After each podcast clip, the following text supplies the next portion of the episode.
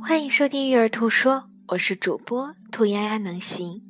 今天为大家带来的是正面管教系列，关于启发式问题如何去问。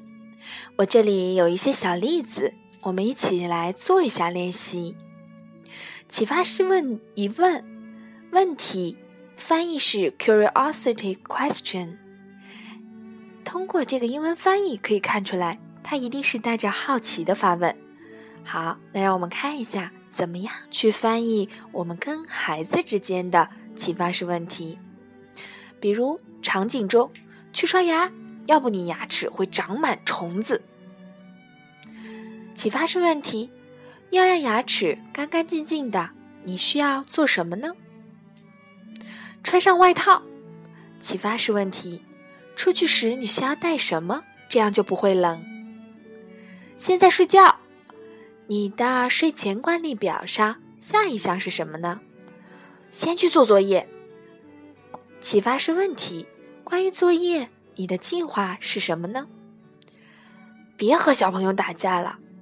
启发式问题：你和小朋友打算怎么解决这个问题呢？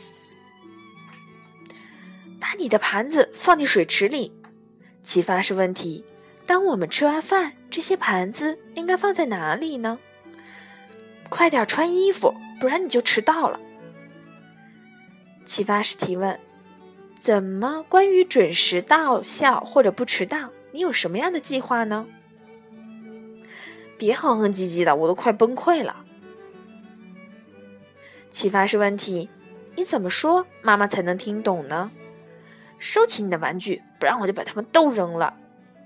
启发式问题。玩完玩具，我们现在应该做什么了呢？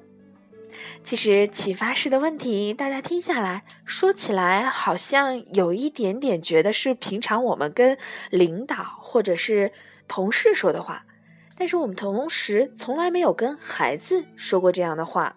那是因为我们本质上觉得他们不需要这样的东西。但是，当我们真正尝试这样的方式跟孩子说话的时候，尤其是我从两我的孩子两岁半的时候开始这样说话，他们虽然很小，但是他深深的感觉到了，哎，你有权利下放给他，或者他自己有独立思考的这样的机会。其实他能给出一些很美妙的、很有潜力的、很有嗯发展角度的一些答案呢。所以，启发式的问题，用什么和如何来替代你那些唠叨命令，也许会有意想不到的收获呢？感谢你的收听。关于更多正面管教的工具，欢迎搜索“育儿兔说”荔枝微电台 FM 四七二四零二。感谢你的收听。